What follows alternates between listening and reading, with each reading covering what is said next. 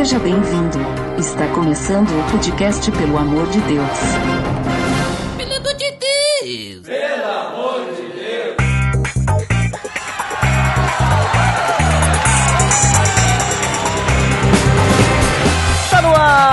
Podcast Pelo Amor de Deus. Eu sou Ed The Drummer e hoje chamei alguns santos para conversar comigo. Primeiramente, direto do Pupilas em Brasas, Aline Toledo.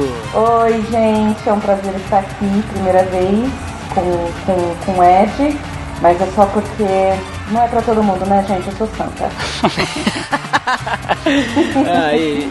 E do Resistência Podcast, Rodrigo Oliveira. Opa, eu não sou santo não, mas tô no processo aí, cara. Tô caminhando para isso. Ai, que humildão. Humildade define. É, primeiramente aí eu gostaria de agradecer muito aí o convite e dizer que eu me sinto honrado de coração. Porque antes de eu gravar podcast, antes de eu ser um podcaster, né? Eu ouvi o Pelo Amor de Deus, né? E o Ed, poxa, me ajudou muito no começo, aí desde o comecinho lá do Resistência Podcast. E tá aqui hoje gravando com vocês é fantástico, cara. Muito obrigado aí pela oportunidade. A honra é nossa. E hoje então estamos reunidos para conversar sobre o quê? Sobre então a santidade. Até porque esse episódio vai ao ar o quê? Na sexta-feira santa. Então vamos falar sobre a santidade. Tá beleza, Edson! Você está escutando o podcast no site pelamordedeus.org.br, que vai ao ar sempre nas sextas-feiras, a cada 14 dias. Curta nossa fanpage em facebook.com oficial PADD. Também siga no Twitter, através do arroba underline PADD. Ou entre em contato conosco através do e-mail contato arroba.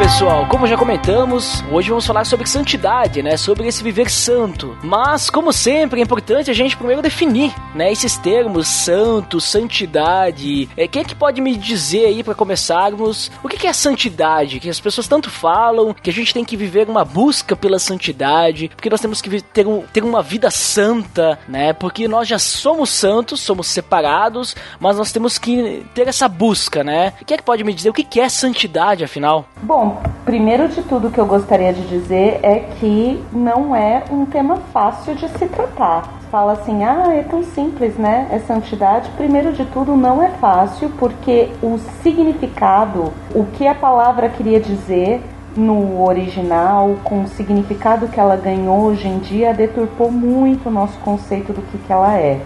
Agora, para definir o que é santidade, biblicamente ela significa separação. É, quando você é santo, você é separado para um determinado fim. Você não é separado dos, do- do- dos seus pares. Você é separado para um fim. Então é uma espécie de, de missão que você ganha. Consagração. você- Exato. Quando você é santo, você é separado, consagrado, des- destinado, não na ideia de predestinação, mas com um, um fim de fazer alguma coisa. Isso é, a- é o conceito de santidade. E é tão deturpado, tão deturpado que é difícil você falar isso. Você falar, olha, é, é separado para. Já fica difícil. Como assim separado? Separado de quem? Aí você já tem que falar, não, não é, né? A coisa já, já esca- escalona muito rapidamente quando se trata de santidade. É, até, até utilizam algumas analogias dizendo, não, porque nós somos alienígenas, né? Aqui. Porque nós não pertencemos a essa. Nós não pertencemos aqui. A nossa pátria é uma pátria celestial, porque nós somos povo santo, nós somos nação santa, né? Nós somos um povo escolhido. E então nós somos separados. E aí, e aí o pessoal começa a criar esse negócio, né? Não, então peraí, eu não me misturo, né? E aí começa a voltar aquele negócio de judeu gentil, né? Eu não me misturo com gente com gentil, eu não me misturo com quem não é cristão, é porque eu sou santo, né? Eu sou separado. Peraí, eu sou eu sou uma pessoa perfeita agora, né? Porque eu tenho o sangue de Jesus, né, na, na minha vida e tudo mais. Só que é bem isso que a Aline comentou. Eu, eu gosto dessa definição aí que tu trouxe, Aline. Porque essa separação, ela tem propósito, né? Não é uma separação só de, bom, vamos colocar aqui os bons e os maus, né? Não, é, é algo de propósito, que nem, que nem eu comentei antes, né? Tipo, a palavra santo vem de consagração, né? É, vem de algo que tu tá separando para fazer algo, né? Quando gente, é, essa separação não é uma eugenia, não é Deus fazendo a limpa entre os que são dele e os que não são. É uma seleção quando Deus emprega os servos. Então você não está sendo separado dos demais, você está sendo separado para se misturar e servir aos demais. Essa é a grande ideia dessa separação da santidade. É um, uma capacitação do Deus que é santo para você que é imperfeito poder servir aqueles que precisam conhecer a Deus ainda. E é triste a gente perceber como que o tema santidade tem sido um pouco esquecido na, na maioria das igrejas, né, cara? Isso é muito triste. E uma outra definição de ser santo ou de buscar a santidade é ter uma vida dedicada em cumprir os propósitos de Deus, né? E aí alguém vai dizer que ah, a gente não tem como saber quais são os quais são quais são todos os propósitos de Deus, né? E em certo nível, sim, é verdade. Mas nós temos uma referência fantástica de como sermos santos né, de como cumprir os desejos do Pai. E essa, esse parâmetro, essa referência é a revelação de Jesus Cristo, né, cara? E eu poderia procurar, assim, um monte de definições do que é santidade, de termos e tal, mas eu, particularmente, sou uma pessoa muito prática, né? Eu prefiro ser sucinto nesse ponto. Para mim, ser santo é buscar cada dia ser mais parecido com Jesus. Se eu não me engano, eu li isso em, algum, em um livro do, do Martin Lloyd Jones e isso me marcou muito, assim, foi uma definição que calou fundo, assim, no meu coração. Ser santo é buscar cada dia ser mais parecido com Jesus. Até porque, como a gente vê ali, né, a Bíblia diz, é, Pedro mesmo diz, né, que até eu, eu uso isso bastante como base para esse episódio, que Pedro diz, em 1 Pedro 1,16, ele diz, sejam santos porque eu sou santo. Uhum. Só que isso aí não é Pedro falando, ah, então Pedro está falando, ele é santo, uhum. né? Não, ele diz como está escrito, ele está citando o quê? Ele está citando a lei, está citando lá em Levítico, quando diz lá então, né, tipo, sejam santos porque eu, o Senhor, sou santo, né? Eu separei vocês. Então, é, é, é, importante a gente ter esse pensamento de santidade e entender também que tem todo esse propósito. E é de uma autoridade, uma convicção, né? Ele chegar e dizer: sejam, é, sejam santos porque eu sou santo, eu sou o espelho de vocês. Né? Tem um ditado no militarismo que diz que o comandante é o espelho da tropa. E é mais ou menos por aí mesmo, né, cara? Uhum. Então a gente tem que buscar essa, essa santidade para ser semelhante a Cristo, porque senão a gente não vai ser semelhante nunca, né? Exato. E, e, essa questão é, é, é, maravilhoso como Deus não dá ponto sem nó. Tudo que ele vai tratando, tudo que ele vai tratando dentro da palavra e da revelação e do convívio, porque a gente sempre fala assim, ah, a revelação de Deus. A revelação de Deus se dá de três formas principais e muito corriqueiras que a gente até é, subestima.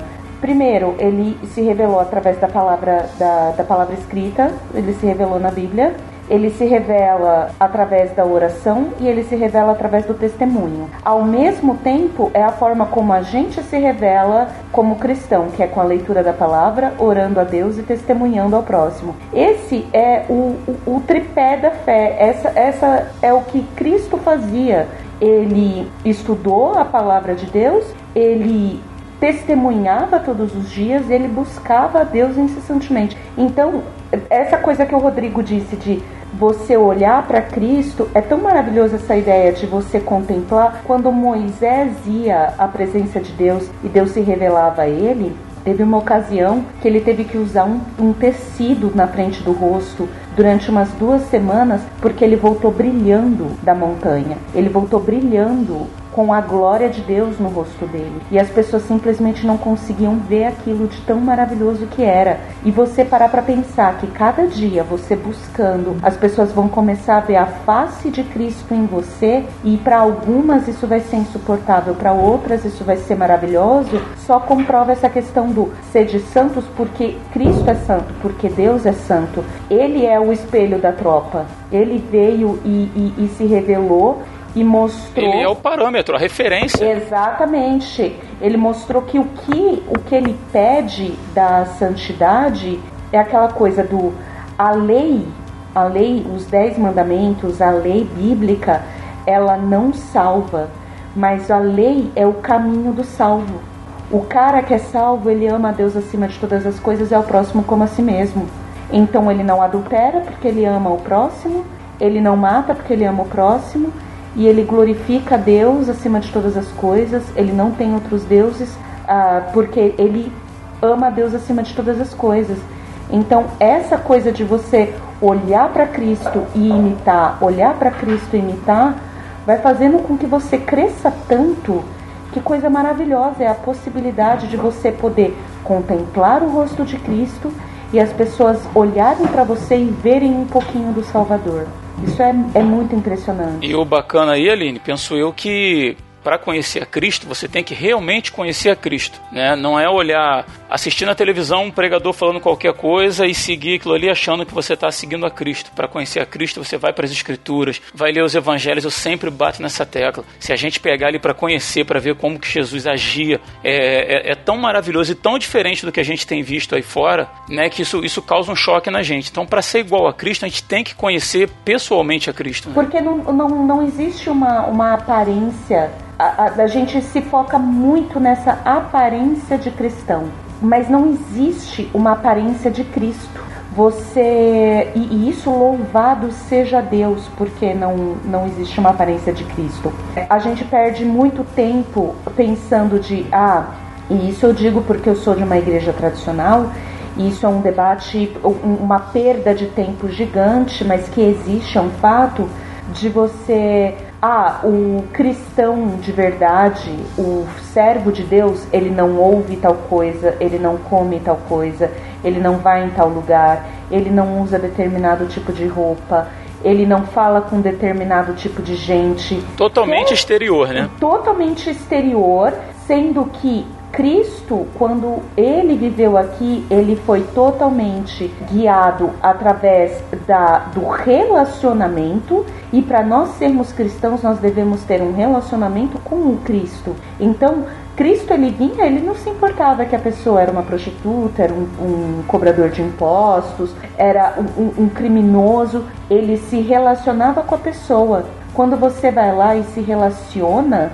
você perdoa porque você ama. Você aceita porque você ama a pessoa, porque você aprende a gostar. Agora, a gente fica tanto tempo perdido na aparência de santo, na aparência de pureza, na aparência de cristão, que o relacionamento com o Cristo que te salva, você perde tempo. Você não está vendo isso. Você está olhando para os outros, tentando se mostrar para os outros e o Cristo mesmo você nunca se relacionou com ele. Nem com Cristo e nem com os outros, né? Porque Exato. quem tem esse tipo de atitude, na verdade, são pessoas que acabam se fechando dentro de um grupo, né? Ele lá é o perdido, eu aqui sou salvo. Eu não me relaciono nem com Deus nem com o outro, né? Eu tô num, num limbo aqui, né? Então a gente poderia dizer que, por exemplo, a gente tava conversando até agora, né? Que a gente tem ali no, na palavra santidade, né? Ser santo. Ela pode ter então um significado que é essa separação, né? Para um propósito, que é o de servir a Deus, ser consagrado consagrado a Deus, vamos dizer assim, né? Então nós somos separados do que? Separados das pessoas? Não, separados do pecado. Né? Então agora, então nós somos então espiritualmente separados do pecado. Mas nós precisamos ainda viver a nossa vida, que daí então a gente vai ter agora o, o a, a separação então no nosso processo de santificação, que é o, digamos assim, a santidade prática, né? Então é aquela questão que a gente vai progressivamente na nossa vida, nós vamos nos tornando semelhantes a Cristo, vamos né, tendo esse reflexo de, de Deus, né, em ser santo, né, ser santo para as pessoas ao nosso redor, então ser santo ao próximo, né, amando as pessoas e não odiando, sendo um exemplo. E também a gente pode ter então um terceiro que é o último passo, que é a separação permanente, vamos dizer assim, a santificação final, é a glorificação, né, vamos dizer assim, que é quando a gente chegar e estiver junto com Deus, né? Quando chegar o final, o julgamento tudo mais, que aí então nós vamos ter essa separação permanente do pecado, porque no momento a gente está nessa, eh, nessa luta, né? Nessa luta diária contra a nossa carne, nessa luta diária contra as nossas práticas pecaminosas, mas então vai chegar o grande dia então que nós não vamos precisar lutar porque nós vamos estar totalmente santificados, né? Sim, sim. Eu até brinquei lá no, no começo, na abertura, dizendo que estou em processo né, de, de santificação. Você vê que o apóstolo Paulo ele diz lá em, em Romanos 12, vou ler aqui rapidinho, diz assim: Rogo-vos, pois, irmãos, pela compaixão de Deus, que apresentei os vossos corpos em sacrifício vivo, santo e agradável a Deus, que é o vosso culto racional. E não sedes conformados com esse mundo, mas sedes transformados pela renovação do vosso entendimento, para que experimenteis qual seja boa, agradável e perfeita vontade de Deus.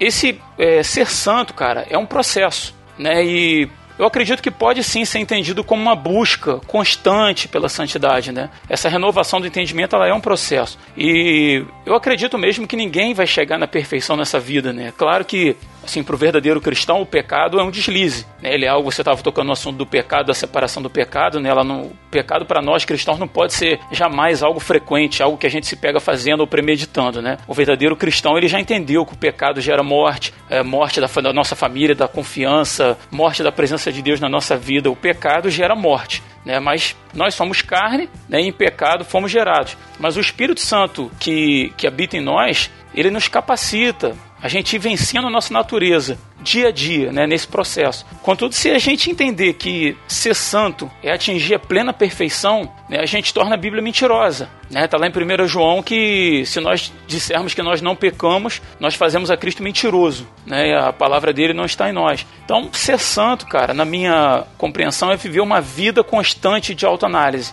esse processo, né? Se colocando sempre debaixo do senhorio de Cristo, viver e buscar tudo aquilo que está registrado nos evangelhos, como eu disse, onde o próprio Cristo é nossa referência.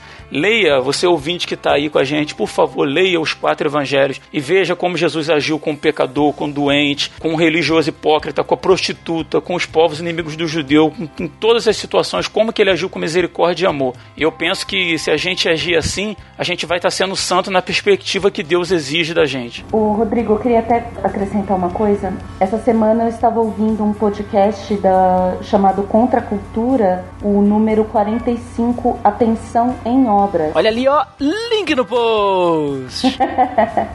E no episódio que eles lançaram essa semana, eu aprendi um conceito novo, eu nunca tinha parado para pensar por esse lado. A gente sempre fala, ah, é, se, se ver livre dos pecados, abandonar o pecado, não acariciar um pecado. E a gente sempre foca muito no, na ideia de você abandonar um ato, uma prática. Mas o pecado, ele é uma questão de status quo, é uma, é uma questão de ideia, de vivência. Então, nós vivemos um estado de pecado. Por mais que eu não esteja pecando com uma ação aqui agora, o pecado ele é um estado de espírito. Ele é uma um, um, ele é um pensamento, ele é uma, uma, uma questão mental porque hum, o pecado ele é um, algo que está intrínseco, que está dentro de nós. Então, por mais que eu não esteja pecando através de uma ação concreta, eu estou pecando com um sentimento, eu estou pecando com um pensamento, eu estou alimentando alguma coisa ruim dentro de mim, ou eu estou lutando contra isso. Então, essa perfeição final é só com os corpos glorificados com a volta de Cristo, com o mundo de pecado sendo é, destruído e uma nova criação sendo feita em perfeição, porque a gente não, a gente não precisa ficar focando no pecado ação. A gente tem que se concentrar na natureza do pecado. O porquê que eu vou lá e traio o meu marido? O que foi que me levou até isso? Às vezes é um milhão de pequenas açõezinhas que eu estou levando no meu dia a dia que me leva a pecar. E isso pode ser, inclusive, a hora que eu não faço uma meditação dentro de casa, que eu não faço, que eu não vou para a igreja com a minha família. Essas ações elas vão necessariamente me impedir de pecar? Não, mas elas me fortalecem. Elas me vão permitindo crescer e amadurecer porque é, é aí que tá. Por isso que a gente cai tanto no legalismo. É fácil eu virar e falar: não, ó, para você viver uma vida certa, para você viver uma vida santa, você vai acordar às 5 da manhã, em jejum você vai ler três capítulos da Bíblia em, e você vai fazer uma meditação, você vai cantar X números de hino e vai orar três vezes. Mecanicamente, e, né? Isso, Porque é mais prático, você tem uma, uma orientação do, do, do que você fazer. Só que toda essa questão da. Quando você fala o texto que você leu, ele fala o culto racional. O culto racional não é uma questão de se você demonstra emoção ou se você demonstra racionalidade durante, a cultua, durante o culto. O culto racional é uma entrega total de quem você é. É a entrega da sua natureza pecaminosa, é a entrega do, dos seus erros, dos seus acertos, é a entrega da tua família, do, das tuas emoções. É quando você chega diante de Deus completamente entregue e inteiro ali naquele momento. Então, não adianta a gente tentar disfarçar eu uma vez eu falei para uma uma pessoa, uma amiga minha que ela é mais velha, mais experiente, e eu disse assim que uma determinada coisa tinha acontecido e eu estava muito brava e eu briguei com Deus. Eu tenho altos debates com Deus. Depois ele só me dá um peteleco e fala, Aline, né? Se toca, você tá muito louca. E eu abaixo minha cabeça e ok. Mas eu acho importante você se sentir livre o suficiente para virar para Deus e falar: Eu não tô entendendo nada eu não gostei de tal coisa. Ou então, Deus, olha para mim. Sabe, você já deu nome aos seus pecados para Deus? Chegar e falar assim: Deus, eu sou um mentiroso. Deus, eu sou um, um traidor. Deus, eu sou um infiel. É, eu sou um descrente. Quantas vezes eu não preciso falar para Deus: Deus, eu tô, tô duvidando de você por causa disso e disso, daquilo. É importante a gente parar e conversar com Deus, porque se Ele sonda o meu coração e sabe quem eu sou, não adianta eu tentar colocar a máscara de santo que eu mostro para os outros diante dele.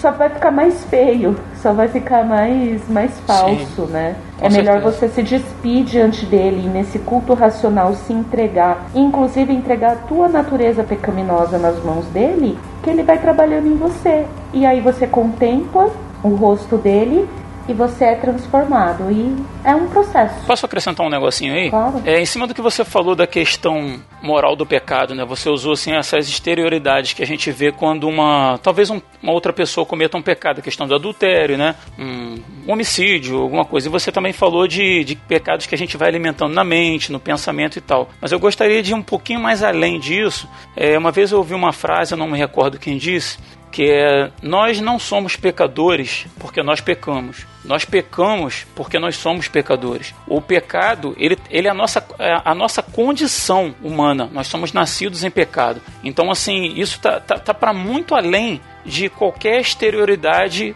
é, qualquer ato imoral que a gente venha cometer, qualquer ato de pensamento, até quando eu estou dormindo não estou pensando em nada, eu continuo sendo pecador. E eu acho importante assim ressaltar isso para que o ouvinte que está aí com a gente, que ele entenda que ele não vai se livrar dessa condição de pecador essa luta contra o pecado realmente ela é constante, ela tem que ser diária, ele tem que trazer é, Deus para a vida dele mais perto, absorver mais as coisas de Deus, como você estava como você estava relatando agora. Isso é importantíssimo, né, para não dar espaço para essa que a Bíblia chama de carne, né? A carne milita contra o espírito. Então eu acho assim importante a gente ressaltar isso no sentido de que a gente entenda, de que o ouvinte entenda que nós somos pecado, né? Independente do que a gente está pensando, independente de quanto a gente está dizimando, independente independente de quanto a gente vai à igreja ou lê a Bíblia. Nós somos pecado. Essa, infelizmente, é a nossa condição. Né? E é, a ordem dos fatores altera, sim, o produto, né? Porque nós não pecamos porque... Como é que foi a ideia? É... Que nós não somos pecadores porque nós pecamos. Né? Nós somos pecadores. O que nós erramos é consequência disso, né? Do que nós uhum. somos.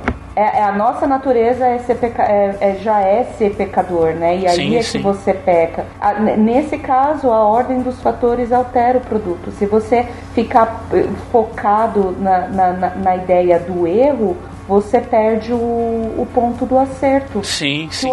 A, a, meta é uma só: é, é Cristo, o, o, Deus vivo, crucificado, morto e ressurreto por mim. A graça, o amor dele e a salvação que ele me traz. Todo o resto é perda de foco. Então, é por isso que é tão importante a gente pregar sobre o amor, sobre a graça, sobre a misericórdia, sobre o perdão, porque isso é o Cristo. Quando você olha para Jesus Cristo na cruz, o que, que você enxerga? a gente acaba enxergando o nosso próprio pecado. Se você chega em Deus e fala, eu tô bem, eu tô tranquilo, eu não tenho nada para te relatar de errado, é porque você não tá perto de Deus. Quanto mais perto de Deus você fica, mais sujo você se enxerga. Isso eu aprendi numa escola bíblica de férias quando eu era pequena que eles falaram assim na igreja presbiteriana lá de Poá. Eles falaram: a vida com Deus é como um quarto bagunçado no escuro. Aí você procura Cristo, ele te dá um toquinho de vela. Aí você vê umas coisas e você arruma um pouquinho. Aí ele vai lá e te dá uma vela inteira. Aí você já arruma um pouco. Aí ele te dá um castiçal. Você arruma mais um pouco. Aí ele te dá uma lamparina, você vai lá já ilumina mais. Daqui a pouco você tá com uma lâmpada e assim vai. Quanto mais você vai se relacionando com Deus, mais você vai vendo os seus pecados e você pode começar a se arrumar, a se melhorar e tudo. Mas vem dele, não tem como vir da gente. A gente não tem como enxergar o nosso próprio erro. Então, tem que, tem que se aproximar de Deus, tem que contemplar Cristo para você ter ideia do quão pecador você é.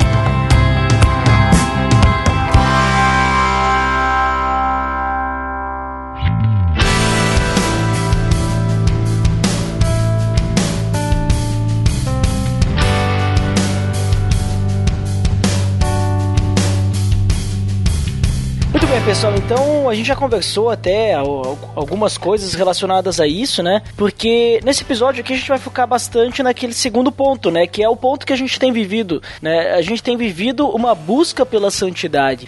E creio que isso muitas vezes é preocupação dos cristãos, outras vezes nem tanto, né? Mas é, é que nem é que nem o diabo, né? Às vezes tem pessoas que falam demais no diabo e tem Nossa. pessoas que falam de menos do diabo, sabe? E até esquecem que ele existe. O evangelho segundo Satanás, é, né? É 880, né? É, tem aqueles que esquecem, esquecem que ele tá por aí, né?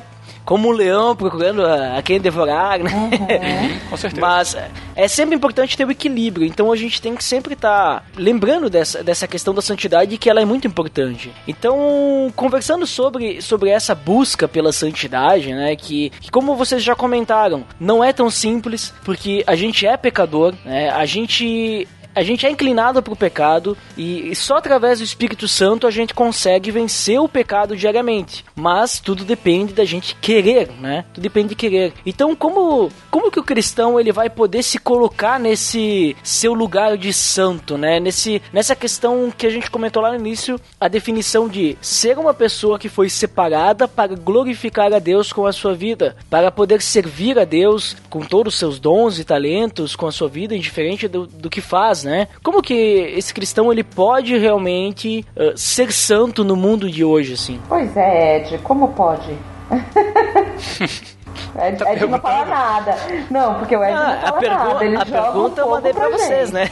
O Ed ele joga bomba no colo da gente. É, ele, é. ele joga e corre, filho. Não, mas você, eu, eu posso responder também. Se vocês, se vocês têm um acanhado pra responder, eu, eu tenho todas as respostas, porque sabe como é que é? Olha, é Deus quando olha ele o fez o homem. Aí. Eu tenho Não. todas as respostas. Calma lá. Deus quando fez o homem, ele fez o manual de instruções, né? Sim, que é a Bíblia. Sim. E lá estão todas as respostas, né? Oh, glória. assim, ó, quando Douglas Adams, né, ele escreveu o Guia do Mochileiro das Galáxias e estava falando sobre a Bíblia. A resposta para a vida, o universo e tudo mais não é 42, é a Bíblia. Né? Sim. Ela tem todas as respostas. Mesmo que ele não soubesse disso, né? É, exatamente. É, não, e o que não está na Bíblia está encoberto por Deus porque a gente não tem que saber ainda. A gente não está preparado para saber. Por exemplo, os alienígenas. aí dá pano pra manga. Eu creio. Não, mas vamos, vamos falar sobre santidade aí. Como é que o cristão ele pode buscar essa santidade? Como é que, como é que ele pode, né, tipo assim, desenvolver essa essa santidade em sua vida sabendo que a gente é pecador? Mas agora é só porque a gente é pecador, a gente vai botar como desculpa, bom, eu sou pecador, por isso eu peco, então agora não tenho condições de ser semelhante a Cristo, não tenho condições de ser um reflexo de Cristo para as pessoas que estão ao meu, ao meu redor? Será? Como é que o cristão busca a santidade na sua vida? Cara, na verdade, não tem muito para onde correr, né? É simples e é claro, né? Só não vê quem não quer, né? Assim, como eu já tinha dito, eu, eu penso que se a gente for elencar alguns pontos, assim, né, de como o cristão pode se colocar no seu lugar de santo, eu diria que, primeiro ponto, ponto reconhecer que a imperfeição faz parte da caminhada, né? Que, como você disse, que isso nunca nos sirva de desculpa, né? Mas quando a gente reconhece a nossa condição, isso ajuda a não gerar frustração, né? Porque o rapazinho tá lá buscando a Deus e tal, e vira e mexe, ele cai, ele faz alguma coisa errada, ele tem um pensamento que não é bacana, ele age de uma forma grosseira com alguém como ele não deveria agir, ele, sei lá, de repente se pega agindo com falta de amor com uma pessoa próxima, né? Mas isso faz parte da caminhada. Eu, eu acho que isso tem que ser dito. Em segundo lugar, saber que ser santo é um processo interior, né? É absolutamente interior. Exteriormente você pode vestir um tipo de roupa, usar um determinado linguajar, carregar uma Bíblia, é, e na verdade lá dentro do peito a gente tem um coração que está distante daquilo que a gente entende através da palavra ser a vontade de Deus para nós. Então, se penso eu que se você reconhece a sua condição, ela é sincera diante de Deus, começa a deixar de lado tudo aquilo que não condiz com Jesus, né? E comece a agir da forma como ele ensinou, amando, tendo misericórdia, perdoando, compartilhando, né? se relacionando com Deus e com o próximo. Orar, meditar nas escrituras, estar em comunhão sincera com outros irmãos é buscar essa santidade. Então é, é também, né? Mas veja, assim, se a gente olhar para Jesus, que é o que eu sempre insisto, a gente vê que ele ocupava o tempo dele assim de uma, de uma forma mais ampla, com ensinamento prático, a vivência no chão da vida diária, contínua, né? Agora, felizmente, quando as pessoas entendem que, sei lá, ser santo é usar o Facebook para fazer discurso lá, postar discurso de quem tem que ir pro inferno, quem que não vai, é complicado, né, cara? É, porque aí você volta pra aparência da santidade. Sim, é, sim. Todo mundo tem que dar opinião, então eu tenho que dar minha opinião sobre o erro dos outros. Uhum. Quem, quem disse isso, né? Se a Bíblia fosse feita de opiniões, coitados de nós, que cremos apesar de não termos visto, né? Mas, assim, eu acho que essa, essa grande questão da santidade, de como a gente pode se colocar santo, é se colocar no papel que Deus designou pra gente. Eu sempre me angustio muito com a ideia do que Paulo fala de que a gente tem que remir o tempo, que a gente tem que remir o tempo. Esse remir o tempo é a gente tá, a gente perdeu muito tempo. A gente tem que fazer o tempo que a gente tem valer o triplo, o quádruplo mais para que para que a gente possa ver Cristo voltar, para que o sofrimento acabe. É o vulgo correr atrás do prejuízo. Exatamente, correr atrás desse prejuízo de, de, de, de milênios. E o que, que é importante é você engolir sim o sapo, virar sim a outra face, porque a gente, a gente tem que tirar de, de diante de nós o nosso interesse, a nossa vontade, a nossa busca, e aí é que está o problema. Quando falam na igreja ah, que eu não viva mais para mim, que tem a morte do eu e que não sei o que, cara, isso deveria ser pregado de meia em meia hora, as pessoas deveriam entender isso plenamente, porque a morte do eu é quando o seu interesse já não é o mais importante. Qual que é o papel que Deus nos deu de que nós pregássemos uns aos outros? O meu papel não é de converter, meu papel não é de salvar, meu papel não é de julgar, meu papel não é de condenar. O meu papel é ou, ou de falar da minha opinião, fazer textão no Facebook. O meu papel é pregar a Cristo ressurreto. E é o que a gente não faz. Uhum. A gente fala muito da vida dentro da igreja, da vida de quem está fora da igreja, da vida como a gente acha que deveria ser, mas a gente não fala de Jesus Cristo. Quando eu não sei se vocês conhecem essa ideia, mas quando alguém fala assim, ah, aquele ali é sermão água com açúcar, ele só prega do amor de Jesus. Ah, o sermão desse cara aí é tranquilo, ele só fala sobre graça sermão poderoso é aquele dali, aquele irmão ele aponta o pecado, ele chama o pecado pelo nome e ele mostra o erro e ele fala de profecia. Meu Deus do céu, sério mesmo que o, o, o amor de Jesus. É, mas é bacana quando aponta o erro do outro, né? Não, não isso, meu, né? O do outro. Isso, isso. Porque o meu cara só tá enganado. É aquela coisa, o meu, o meu erro, eu sou um pecador necessitado da graça de Deus o erro dos outros, ele é um miserável condenado que está perdido, né?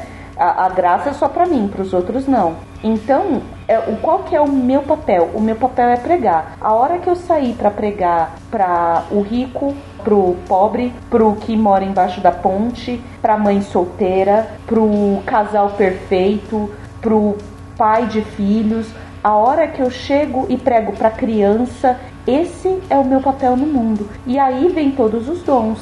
Tem gente que vai pregar cantando, pregando, ensinando, instruindo, advertindo, dirigindo. Tem, um, tem uma, uma série de dons e tem vários talentos.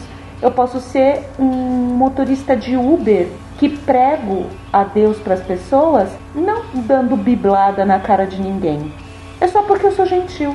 Eu posso ser uma professora de, de, de crianças ou de adolescentes que eu prego o amor de Deus às pessoas simplesmente porque eu gosto dos meus moleques, eu cuido deles e eu trago bolo para eles todo, toda sexta-feira no final da aula.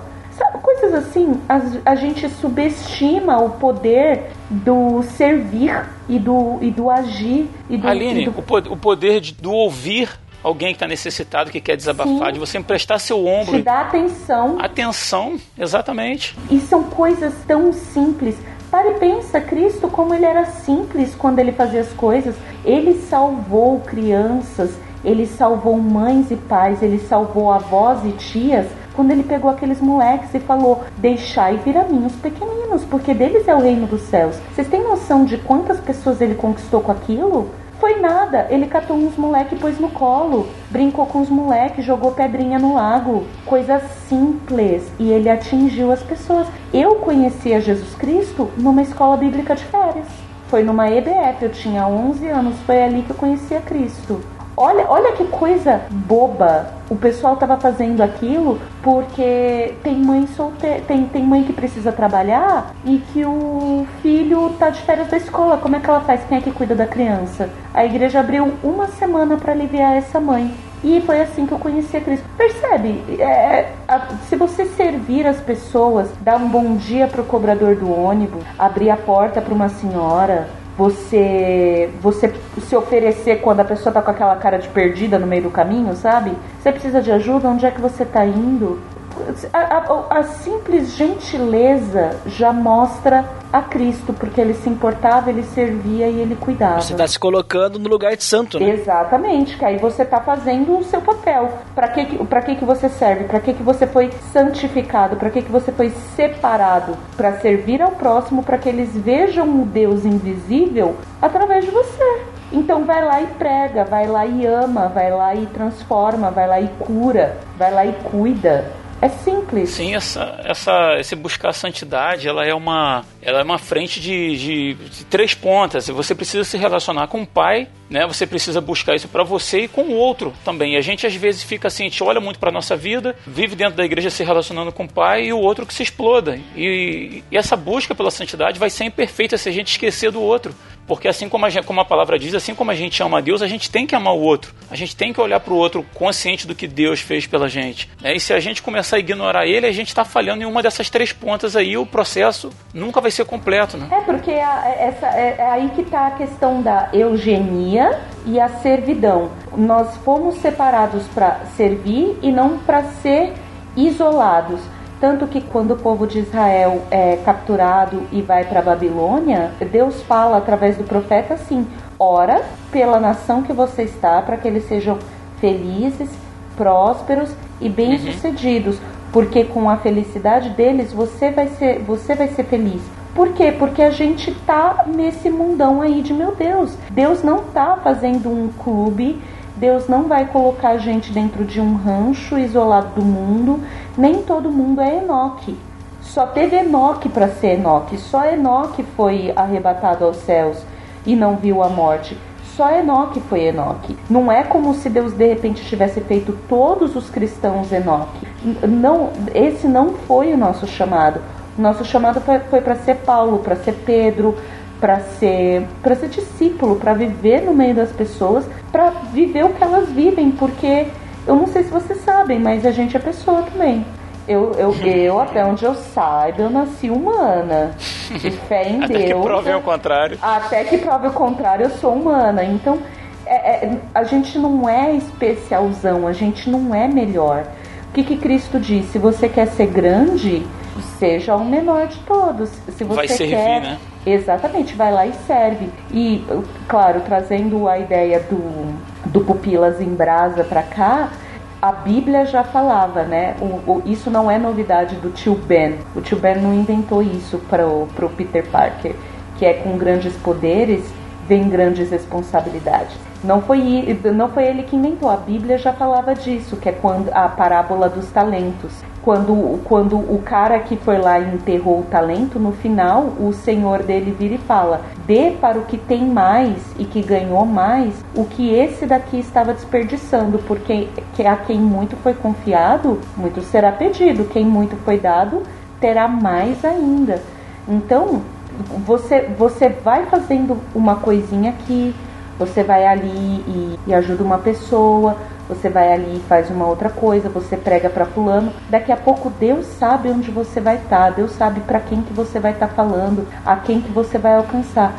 Mas de grão em grão, de coisinha em coisinha, você vai fazendo o, o trabalho que Deus te destinou que ele não destinou nem para os anjos, ele destinou para você. E é importante citar também que isso que, isso que a gente está conversando, né? Que a nossa santidade vai ser um reflexo para as pessoas. Que ali Pedro, que a gente citou, sejam santos como eu sou santo, né? Pedro citando a uhum. lei. Depois do capítulo 2 ele vai dizer, né? Vivam entre os pagãos de maneira exemplar, para que naquilo em que eles uhum. os acusam de praticarem o mal, uhum. observem as boas obras que vocês praticam e glorifiquem a Deus no dia da sua intervenção. Então, assim, a gente percebe que até mesmo através do nosso testemunho, nós glorificamos a Deus, claro, porque nós estamos amando as pessoas, estamos servindo, né? Então essa busca pela santidade, nós estamos glorificando a Deus, mas as pessoas que percebem isso, as pessoas que estão no nosso convívio e, e elas conseguem entender de onde que está vindo toda, é, toda essa boa obra, vamos dizer assim, elas vão glorificar a Deus também, uhum. digamos assim, no dia da intervenção, porque elas vão perceber que ali tinha a mão de Deus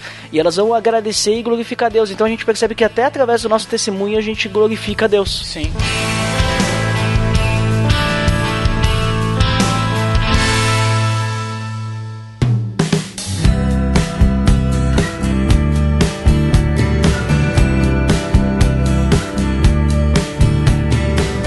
Bem, tem algumas pessoas que gostam de dizer que existem níveis de santidade, vejam só. tem, um, é. tem um santômetro lá no púlpito, né? Isso, exatamente. Você pisa na porque, balança lá. Assim, eu não gosto muito, assim, de, de, falar, porque eu sou, eu sou o cara da, da paz, né? Eu sou o cara da nice, né? Então eu não tenho problema com pessoas que pensam diferente e tudo mais. Mas, mas, mas não, eu não consigo entender isso, que existem, eu vou chamar de linhas teológicas, né?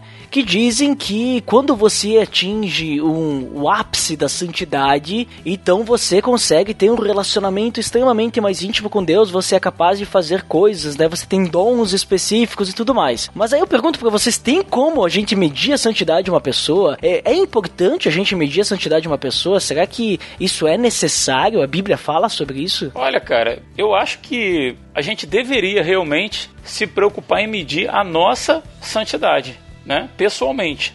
E o parâmetro é Cristo, né? Se eu estou parecido com Ele, eu estou no caminho certo. Se eu fazendo essa observação pessoal, eu ver que eu estou distante dele, eu tenho que retomar o caminho, né? E com urgência. E... Mas como que você vai medir a santidade de alguém se ela é um processo interior, né? Se ela é um processo que acontece no coração, na mente humana? É... acho que não dá para a gente ser hipócrita, porque pelos nossos frutos que nós somos conhecidos, né? É pelos seus frutos que eu te conheço. Então, assim, a, a, simples observação da vida de alguém pode até nos dar uma ideia, assim, mas, cara, realmente eu não acho que isso deva ser um exercício que a gente deve adotar, não. A gente não vai encontrar respaldo bíblico para isso, não, cara. É aí que tá, Rodrigo. Porque, assim, pra gente medir a santidade de alguém, a gente tem que contar com a palavra da pessoa.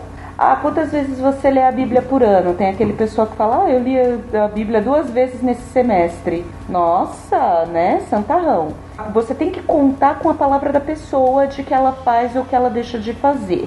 Só que, sabe aquela coisa, aquela, aquele ditado que diz que de perto todo mundo é louco? De perto ninguém é normal? Se você pegar lá em Isaías, ele fala que a nossa justiça é como trapo de imundícia. E esse trapo de imundície que ele fala é o tecido que era usado para as mulheres como absorvente higiênico naquela época. É o tecido que elas usavam durante o seu período menstrual. Então, assim, se, se tem alguma coisa que não estava certo, aquilo dali. E essa é a nossa própria justiça segundo, segundo Isaías. Então, se você começa a conviver com uma pessoa, você vai perceber erros. É, tem aquela, tem também aquele ditado de não conviva com seus heróis, né? Se você admira muito uma pessoa, não conheça os seus heróis porque todo mundo tem falhas e o meu erro é diferente do seu e às vezes o seu erro é um limitador para mim. E para você não, você consegue conviver e outras pessoas conseguem conviver com, com seus defeitos. Então não tem como você medir a santidade de uma pessoa sem conviver. É por isso que no final, da, do, no final das contas é aquilo que dizem, né? Quem pode dizer se você é um bom homem, se você é uma boa mulher, é o teu cônjuge, é o teu pai, tua mãe, os teus irmãos, os teus filhos, esses podem dizer quem você verdadeiramente é, que é o pessoal que está ali com você todo santo dia. É, eu concordo, mas, mas o seu cônjuge é um, é um processo natural. Ele vai te uhum. observar, né? Por convivência, ele vai saber, poxa, o Rodrigo é um cara santo, ou o Rodrigo é um cara aloprado, não quer nada com Deus. Vai ser por observação, não porque ela deva fazer esse exercício, porque Sim. a gente deva fazer com outras pessoas, né? Exatamente, é aí que eu ia chegar. Então é melhor você nunca fazer isso, porque a partir do momento que você começar a comparar os outros, você vai começar a se sentir melhor. E aí, no que você Exatamente. se sentir melhor, você perde o parâmetro que é Cristo. E aí nessa você se perde, você roda, porque você estava querendo se medir com os outros, se comparar com os outros. Quem é você? Eu, eu fiz uma, uma, uma palestra para os adolescentes lá da minha igreja que eles têm um culto separado, porque tem bastante adolescente. Então a gente tem o culto deles e o culto da galera. E aí com os adolescentes eu falei assim: Louvado seja Deus que não são vocês que determinam se eu vou entrar no céu ou não. Porque se, se a minha vida passasse aqui diante de vocês agora, vocês não iam, vocês não iam me salvar. Vocês não iam ter misericórdia de mim. E graças a Deus que a salvação de vocês não depende de mim. É por, é, Deus é perfeito. O único puro e perfeito é Cristo. Glória Nós somos só separados. Somos separados para ser vaso de honra, louvado seja Deus por isso, é glória dele, só que toda a honra vem dele. A gente tem que se esvaziar para que o Espírito Santo nos complete. Então, na gente não tem nada de útil, tudo vem de Cristo. A partir do momento que eu começar a falar, ah, não, mas aqui eu tô de boa, isso daqui eu não faço, isso daqui para mim é insuportável. Ou, ah, não, ó, eu vou começar a conviver com, com Fulano porque eu acho que isso é insuportável, eu vou conviver com ele para ele se salvar através do meu exemplo. Sério, cara? Sério mesmo? É tipo aquelas meninas que. Ah, o meu, meu, meu namorado é muito grosso com a mãe dele, vou começar a namorar com ele para ele aprender como é que se trata uma mulher de verdade. Sério? É, é, é essa a sua tentativa? Então, assim, o que vem da gente é trapo de imundícia se nós pararmos e contemplarmos a Cristo e apontarmos a Cristo, né? Quando a pessoa está olhando para a gente, a gente fala, ó, eu sou imitador de Cristo, como Paulo fala, né? Pode me imitar, porque eu estou imitando Cristo, mas tenta olhar para Ele. Foca teu olho nele, porque Ele sabe o que está acontecendo de verdade, né? Então eu acho que esse é um pior exercício, você tentar ver se alguém é muito santo ou pouco santo. Não, tá certinho. E uma coisa que eu acho assim interessante é Jesus dizendo que nós seríamos bem-aventurados quando a gente passa a ser perseguido por causa do nome dele. E é ser perseguido por agir conforme ele, conforme ele ensinou, da forma como ele ensinou. Né? Às vezes a gente toma uma postura de, como é que eu vou dizer assim, de, de exteriorizar uma santidade através do, do que a gente veste, do que a gente fala, do que a gente conta que a gente faz né? E às vezes a gente gera uma antipatia tão grande nas, em pessoas da igreja e de fora da igreja. E a gente começa a ser odiado, começa a ser deixado de lado por causa dessas atitudes hipócritas, né? Que a gente, quando age assim, tem, né? Mas o, chamado é, é para a gente ser perseguido quando a gente agir de acordo com é, da, da, forma como Cristo é, como Ele ensinou. Se a gente agir assim, a gente está no caminho certo, cara. A gente vai ser odiado e vai dar glória a Deus por isso no caminho. Né? É, e até o Ed, ele, você comentou, né, Ed, do, uhum. da questão do dom, né? Isso. De, ah, de repente, ah, eu recebi um dom para que. É, porque eu sou santo. Então, porque você é santo, você recebeu um dom, e esse dom é para servir os outros, não a você. Independente do que você faça, nunca é para sua glória. E se você está recebendo glória, ou você vai perder esse dom, ou ele não vem do céu ou ele não vem de Deus. Uhum. Porque Deus não dá asa à cobra, isso é literal. isso é verdade. É porque os dons eles foram dados pelo Espírito Santo para edificação da igreja. Uhum. Então, para servir uns aos outros. Então, isso que é importante a gente entender. E não porque você chegou num nível melhor, num patamar do melhor do que os outros, por exemplo. Exato. Agora, agora que eu consegui, por exemplo, um hábito, um, algo que você vê em muitas denominações, que é tipo, ah, agora eu recebi o batismo do Espírito Santo porque eu comecei a falar em línguas. Não, é, eu, eu quis desviar Santo... desse assunto para não ficar tão direto, mas o Ed né, tava na entrelinha. não, eu também sou, eu também sou da paz, Ed. E eu acredito no dom de línguas, ele é um dom real e ele tem sido usado para exaltar Deus em diversos lugares. E o dom de línguas, ele é muito mais simples do que isso, sabe? E ele pode acontecer com qualquer um ele não, ele não precisa ser uma grande manifestação de poder e ele não é o, o dom obrigatório. Ele não é um dom obrigatório, gente. Ele é um dom como todos os outros. Assim como não é obrigatório que todo mundo pregue. Tem gente que não é bom em pregar. Louvado seja Deus por isso, porque senão a gente ia ter algumas cabeçadas de bagre pregando na igreja. Então, não, não precisa, nem todo mundo nasceu para tudo. Cada um tem o seu dom, o seu talento e Deus vai separando você de acordo com isso. Então, nenhum dom é feito para nos, nos, glorificar, nenhum dom é feito para nos exaltar e nem para nos provar na frente de ninguém.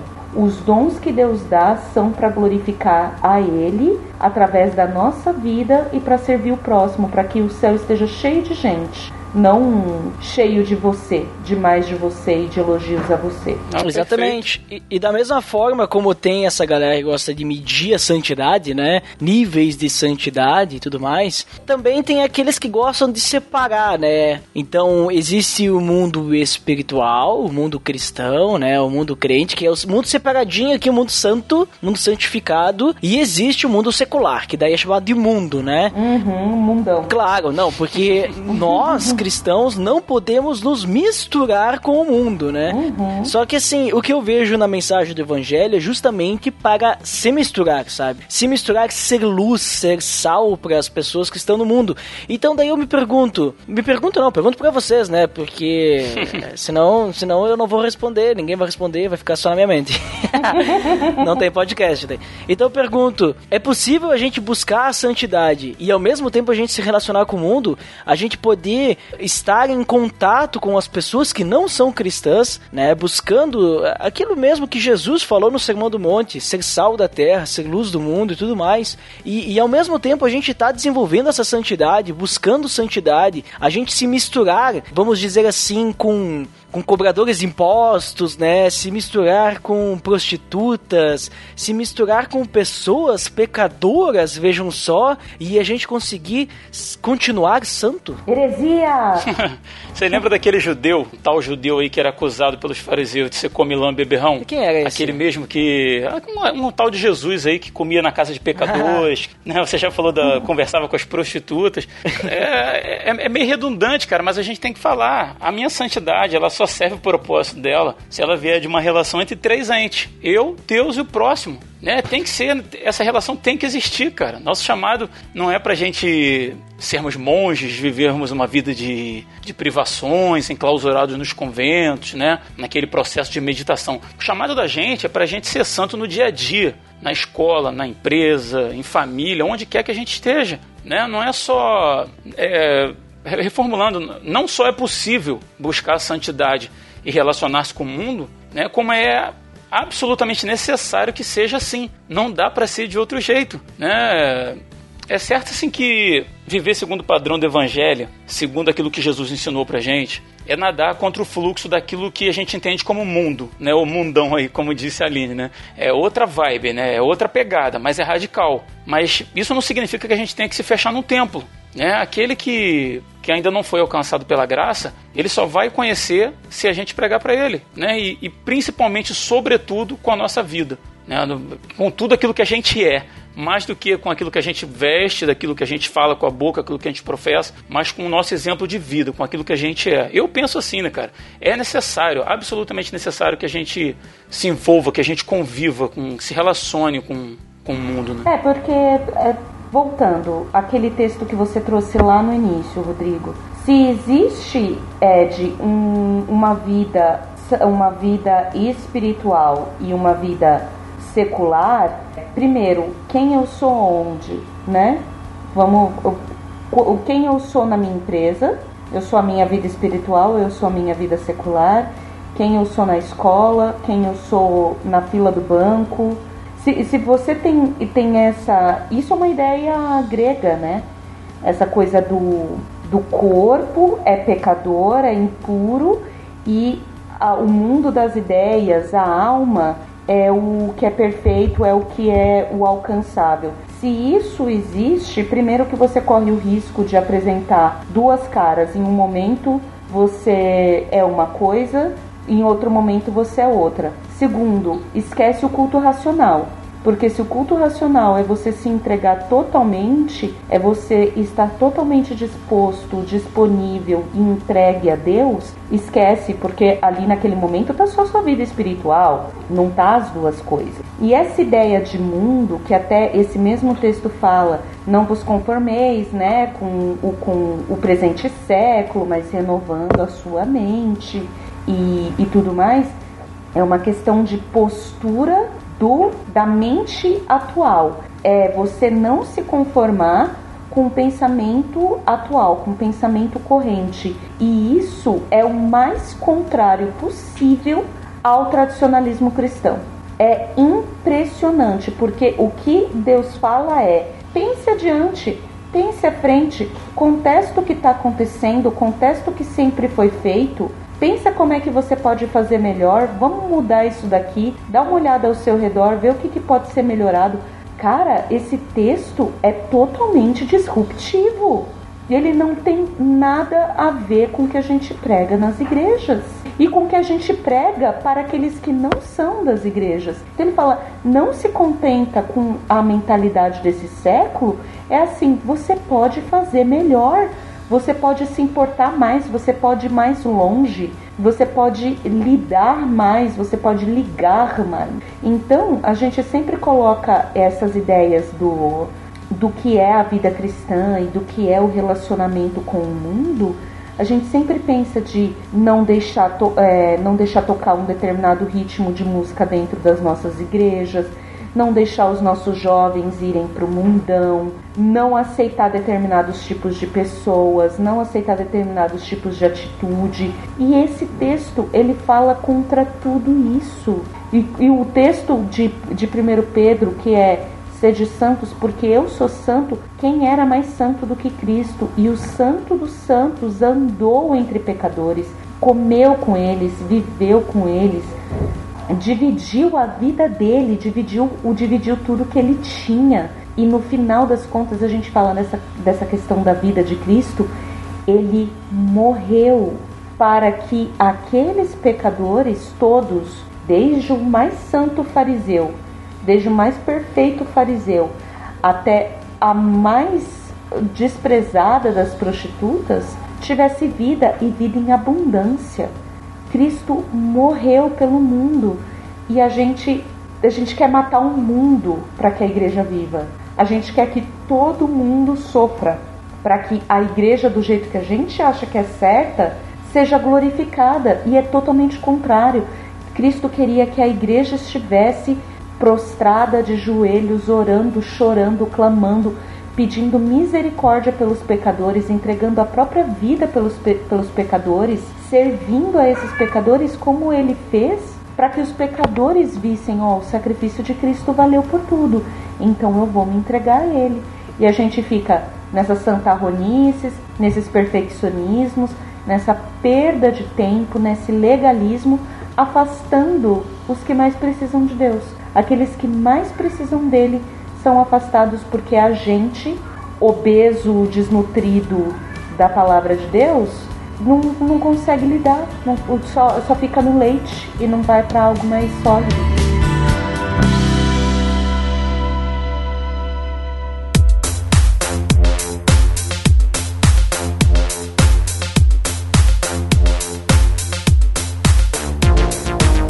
Bem, pessoal. Depois de todo esse papo aí sobre santidade e pecado e viver santo e busca pela santidade e tudo mais que a gente conversou, principalmente da parte do nosso testemunho, né?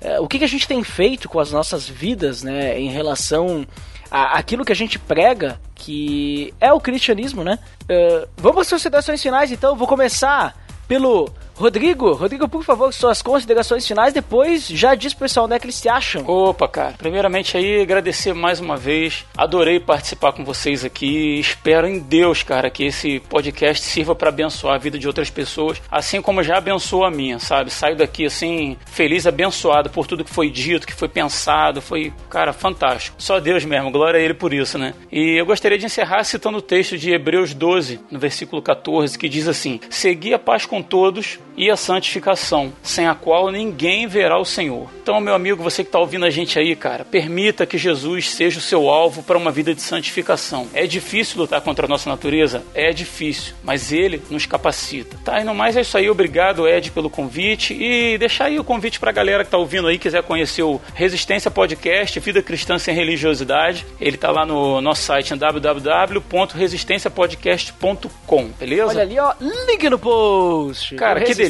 Que delícia. Eu vim aqui para ouvir isso, cara. Meu, meu objetivo aqui era ouvir esse grito aí do link no post. Olha ali, ao vivo, hein? Ao vivo. É ao vivo, cara. E obrigado, Aline, aí, tá? Pela participação com a gente aí. Foi muito legal estar com você. Falou? Eu que agradeço, Rodrigo. Obrigada mesmo pela oportunidade aqui, viu, Ed? Muito obrigado aí, Rodrigo, pela, pela tua presença aí, por ter aceito o convite agora. Então, já agradeço a Aline também por, por estar aí.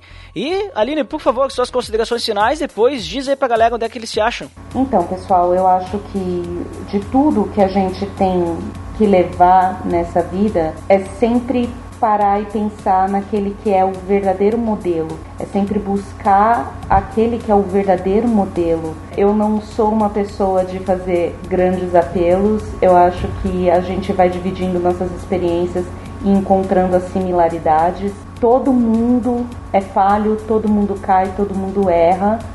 Então, é perda de tempo você tentar se basear nos outros ou ser ou ser pedra angular para alguém. Que nisso a gente vira pedra de tropeço. Para a gente não fazer coisa errada, vamos olhar para Cristo, mirar em Cristo, contemplar a face dele ser transformado dia após dia e dessa forma que as pessoas vejam a Deus em nós e sejam santificadas e glorificadas. Uma coisa puxa a outra, uma coisa leva a outra, e Deus sabia que esse nosso relacionamento era o que era necessário para que o, o evangelho fosse pregado. Vocês podem ouvir mais do trabalho que eu conduzo, não sozinha, mas o trabalho que eu ajudo é, muito poucamente lá no pupilasembrasa.com.br. Olha, ó, link no post. Olha aí. nós temos os textos, temos os podcasts. O episódio de Vikings que nós gravamos, inclusive, foi com o senhor Ed The Drummer. Então, se você E, gosta do Ed, já vai lá ouvir ele lá com a gente também. Vai, vai lá me ouvir falando em vinquês, né? É vinquês a língua aqui. É decidida, vinquês, isso, Vinquês. foi. É, é vinquês, é a língua oficial dos vikings. e é dos vikings, tá? Não É, dos, dos vikings. vikings. É vikings, tem toda uma, uma sequência de N's não existentes antes, né? A gente está lá falando sobre a cultura pop e o relacionamento dela com a vida cristã, e o nosso foco é sempre de que aquele que a gente mais contempla, aquele que a gente mais se relaciona, é quem mais vai nos influenciar. Então, se tudo que nós estamos assistindo nós conseguimos ver um apelo, conseguimos ver um pedido, conseguimos ver a necessidade de Deus ali, ou Deus falando através daquilo dali, é porque nós estamos passando mais tempo com Ele. Quando toda, todo entretenimento é só entretenimento, é porque talvez a gente esteja passando pouco tempo com Deus. Então eu acho que tá aí o recado, vão lá conhecer o Pupilas em Brasa. Qualquer coisa é só chamar que estamos aí acessíveis também nas redes sociais. Muito bem, muito obrigado pela participação de vocês, pessoal. Obrigado mesmo. Eu e, e eu encerro aqui, concluo também que santidade é algo que a gente só vai conseguir alcançar a perfeição no fim, né? Quando Uhum. estivermos depois do julgamento, quando acontecer tudo o que tem que acontecer no seu devido momento, na sua devida hora, né? E a gente não tem que se preocupar quando vai acontecer, mas a gente tem que se preocupar sim na nossa busca pela santidade, né? Em todo esse processo que a gente tem que é, tem que buscar e viver, né? Cada vez se aproximando mais de Jesus. Gostei muito do tripé que foi comentado bem no início, que é basicamente, né, a leitura da palavra, oração, né, e era o relacionamento, né, que tinha sido falado. Testemunho. Sim. Testemunho, né, testemunho, relacionamento, testemunho, que creio que é o que vai fazer a diferença na nossa vida e crescimento é, em maturidade, né, em relacionamento com Deus principalmente, né. Uhum. Então é isso. Por hoje é só, pra quem fica pra área de feedbacks, até daqui a pouquinho, pra quem não fica então até o próximo episódio, até mais!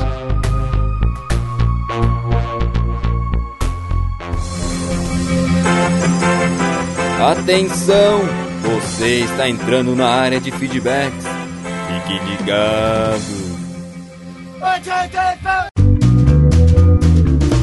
Estamos na área de feedbacks do PADD. Uau! Fantástico! Nossa, esse fantástico foi do nível dos comentários temos hoje. Olha só, hein? Esse aí eu já puxei um grave, né? Pra você pensar Foi. que você estava num filme do Michael Bay. Ah, chamam também de Drive, né? Aquela voz rasgada. Puxei aí a voz, Stroganoff sensível, é, de um heavy metal. Uau. Mas, Deco, vamos lembrar nosso feed, Opa. que é muito importante. É o pelamordedeus.org.br barra feed barra podcast. E para você assinar no iTunes e nos avaliar, acesse o pelamordedeus.org.br barra iTunes. E isso é muito importante para nós, então se você puder fazer, faça, por favor. Agora sim, Dandeco, vamos aos feedbacks do episódio 100. E nós falamos sobre todos os episódios até então, né? Menos o 100, Opa. obviamente, porque o 100 estava sendo gravado, né? Claro, óbvio, né? E, ó, só pra dizer que não deu 100 comentários, mas deu quase. É, não deu 100 comentários. E como nós lemos 100% dos feedbacks, nós vamos ler todos os comentários. Vale dizer para os ouvintes mais ou mais descuidados que nós lemos 100% dos feedbacks, não dos feedback backs, né? Porque feedback back não é feedback, né? Feedback back. Então a gente lê só os feedbacks. Então hoje nós vamos ler 100% dos feedbacks. Quem foi primeiro? Primeiro foi ele, o Abner Lobo. Que disse o quê? Considero que o Lourival Gonçalves perdeu. É, eu considero que o Lourival Gonçalves não deixou seu feedback nesse episódio. Ele só deixou um feedback back para o Abner Lobo. Por isso não será lido, Lourival. Ah, perdeu. Lourival ficou triste porque depois o segundo, o segundo comentário, né, tomou a frente do Lorival também. Então muito obrigado, Abner Globo, por deixar seu feedback aí. Quem que foi o próximo? Foi ele de novo, Abner Globo. Opa, o que que ele disse? Vou tentar comentar enquanto escuto. Tudo bem, faça o que tu queres. Não vou dizer porque depois é tudo da lei, porque isso não é de Deus, né? Mas então vamos ao terceiro feedback. Quem foi? Foi o Abner Lobo. O que, que ele disse? Não lembre qual episódio comecei a escutar, mas ainda não consegui fazer uma maratona. Pois é, Abner Lobo, eu também não lembro qual episódio você começou a escutar né? Talvez pode ter sido o primeiro, uh, se você nasceu escutando, né? Eu nasci escutando, você nasceu escutando, Dandeco? Olha, eu nasci escutando sim. Olha só, então. Né? Escutando né? o mundo ao meu redor. Olha ali, a não ser que o Abner Lobo estava querendo dizer sobre pelo amor de Deus, obviamente, é. né? Todo, todo o contexto. Percebam que um comentário fora do seu contexto né, pode ser mal interpretado, né? Até na área de feedbacks nós conseguimos ter assuntos edificantes, veja, veja só. Né? Não, edificou, edificou. Viu? Né, ele tava falando ali, devia, devia estar escutando aquela parte que a gente falou sobre fazer a maratona, que eram mais de 100 horas de conteúdo. Mas quem foi o é, próximo? O próximo, deixa eu ver aqui na lista, o Abner Lobo. Opa, o que que ele disse? Acho que, pelo que vocês falaram, é melhor não fazer maratona. Acho que vou deixar arquivado. Uh, é, isso, uh, isso no você, ar aí. É, você pode fazer o que você quiser, né, Abner Lobo? Se quiser fazer a maratona, você faça. Se não quiser, não faça, né? Então, é, né, cada um tem suas prioridades, né? E quem vai próximo? O Abner Lobo! Opa, mais uma vez, o que, que ele disse? Não é? Foi na época do filme? Sim, foi na época do filme. Vamos ao próximo. O Abner Lobo falou, ah, foi. Ah, claro, ele estava respondendo a ele mesmo veja só. Sim, foi. Inclusive, Dandeca, não sei se você lembra, mas nós lançamos o episódio na sexta-feira de madrugada, próximo à estreia do filme do Noé, né? Aquele, aquele filme que, né? Vamos ao próximo comentário, que é melhor, né? Vamos lá. É, e o próximo é o Abner Lobo. Olha só, o que, que ele disse? Será que nessa época eu já escutava? Não lembro. Também não lembro do Abner Lobo. É, só ele, né? ah, vamos lá, próximo. Eu acho que eu vou gravar agora essa frase. Abner Lobo. não, eu não vou, eu não vou ter esse trabalho de editar todos os teus Abner Lobo. Pode repetir aí. O que, que ele disse? Ele falou episódio 101, Páscoa. Errou! O episódio 101 não era para que nós comentamos, Andeco, que nós explicamos como nós decidimos as pautas do PDD, né? E daí é. nós falamos, ó, agora, além de ter ali o primeiro colocado ali que o Abner Lobo e o Logival Gonçalves disputam, né, nos feedbacks, agora o pessoal tem que descobrir também qual que é a pauta do próximo episódio. Então, o Abner Lobo tentou descobrir a pauta do próximo episódio, episódio 101, mas errou, né? Porque você já deve ter escutado, você viu que não é sobre a Páscoa, né? Mas pegou por causa do quê? Perdeu. Sexta-feira Santa, né? Veja só. Mas vamos ao próximo feedback. Boa tentativa, Penelope. Tentou, mas, mas errou, mas faz parte, né? Faz parte. E o próximo, quem será, quem será? Quem será? Abner Lobo. Opa, o que, que ele disse? Posso gravar mais vezes. Quando quiser é só chamar. Chamaremos! Vamos ao próximo! O Abner Lobo novamente. Olha ali, hein? O que, que ele disse? Estou já me acostumando, né? Já ligaram na automática, é o Abner Lobo. Mas vamos lá, saudades dos Evandro Menezes. Opa, também estou com saudades dos Kamacash. Vamos lá, muito obrigado, Abner Lobo, seus feedbacks. Então, vamos ao próximo. O Abner Lobo novamente falou os episódios que o Milho grava são sensacionais. Sensacionais mesmo. Eu acho que é um dos das pessoas que eu mais gostei de gravar até hoje, né? Claro, exceto o Botega, né? Exceto Almarlon, exceto todos aí que, que, né, que se eu não falar, daí, né, sabe como é que é, né? Não Sabe é- como é, né? Melhor ir pro próximo. comigo. Vamos pro próximo, vamos pro próximo. E o Abner Lobo novamente falou: podiam gravar mais um episódio sobre bebida no Saint, St. Patrick Day. Dica de pauta quem? Olha ali, hein? Aí eu pedi pra ele lá, tipo, me, me dá uma dica então, né? Daí ele não soube o que dizer, né? Mas se alguém tiver alguma ideia aí sobre o que gravar aí nesse dia aí, então, né, estamos abertos. Vamos ao próximo! Próximo foi o Tenho Certeza que nos episódios sobre os cristãos no mundo eu já escutava. Olha ali, muito bem, Abner Lobo mais uma vez. O que, que ele disse? Mais uma vez o Abner Lobo falou: Deixa eu ver aqui que eu me perdi um pouco, mas agora achei. Estou tentando me forçar para aprender inglês. Voto a favor dos novos episódios. É, boa sorte pra quem tiver que editar, né? No caso, talvez eu, né? Vamos ver, quem sabe sai um teste, né? Quem sabe sai um teste. É, vamos, vamos esperar. E o próximo? Hum, adivinha? Foi ele de novo. Não lembro do episódio do Vestígia ter ficado quebrado. Olha ali, hein? É que eu comentei que aquele episódio lá dos desenhistas lá, né? Foi meio quebrado no sentido que eu gravei primeiro com alguns participantes, depois com outros, depois eu montei tudo, né? Então por isso É, que. ficou um- uma quebradeira, né? Ficou ali, né? Meio quebrado, assim. Mas vamos lá, o próximo! O próximo, mas olha só, foi ele de novo. Esse episódio sobre ação social foi muito bom. Foi muito bom mesmo, eu gostei bastante, inclusive, né? Foi com o Evandro, né? Evandro, foi muito legal. Vamos ao próximo! Olha, novamente o Abner Lobo. Eu não sei o que eu vou fazer com esse guri. Mas vamos lá. Consegui terminar e depois desse meu tuitaço, eu quero dizer que sou muito grato ao trabalho que vocês vêm desenvolvendo. Pude aprender muito. Algumas coisas só vieram para reforçar o que já acredito e sem dúvida espero que venham muitos outros mais. É muito bom ver a pontualidade de vocês em postar os episódios. Olha ali, ó. Posso falar com toda certeza, infelizmente, que não é fácil. Que nesses próximos anos venham muito mais episódios. Obrigado por tudo.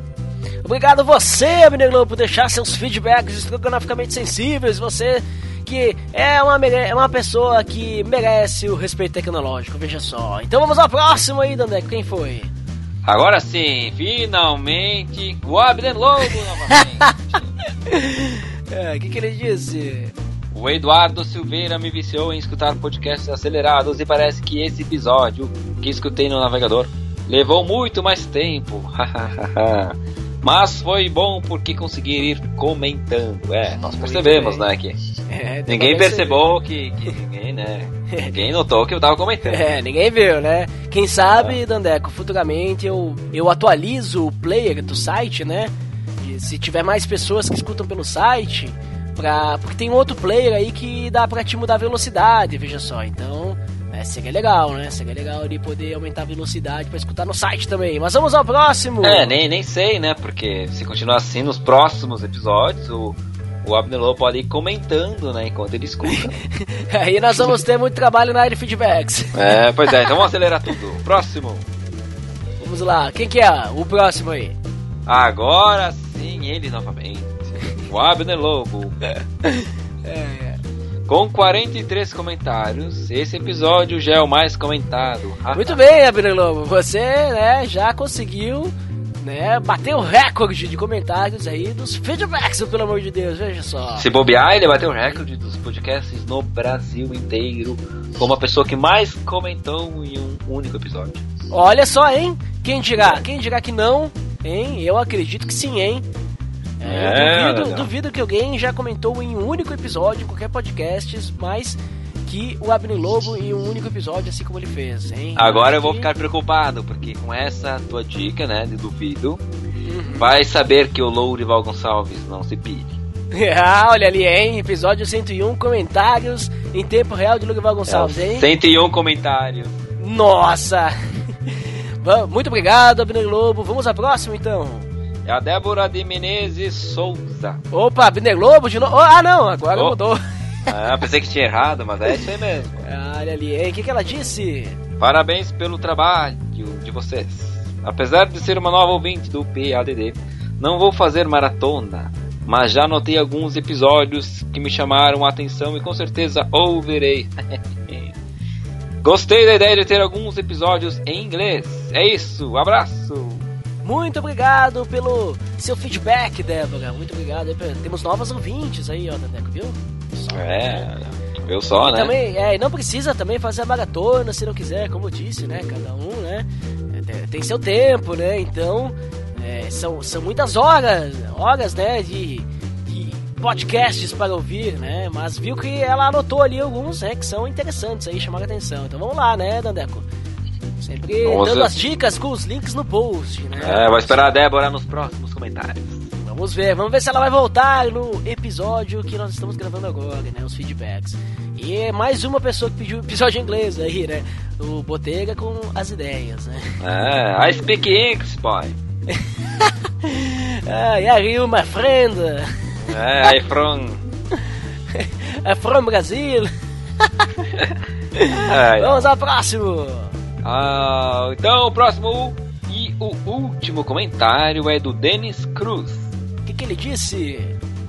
Muito legal ver o PLD avançando na força de Cristo, pois imagino que só por ele. São muitas horas de dedicação, isso é investimento de tempo, haja paixão.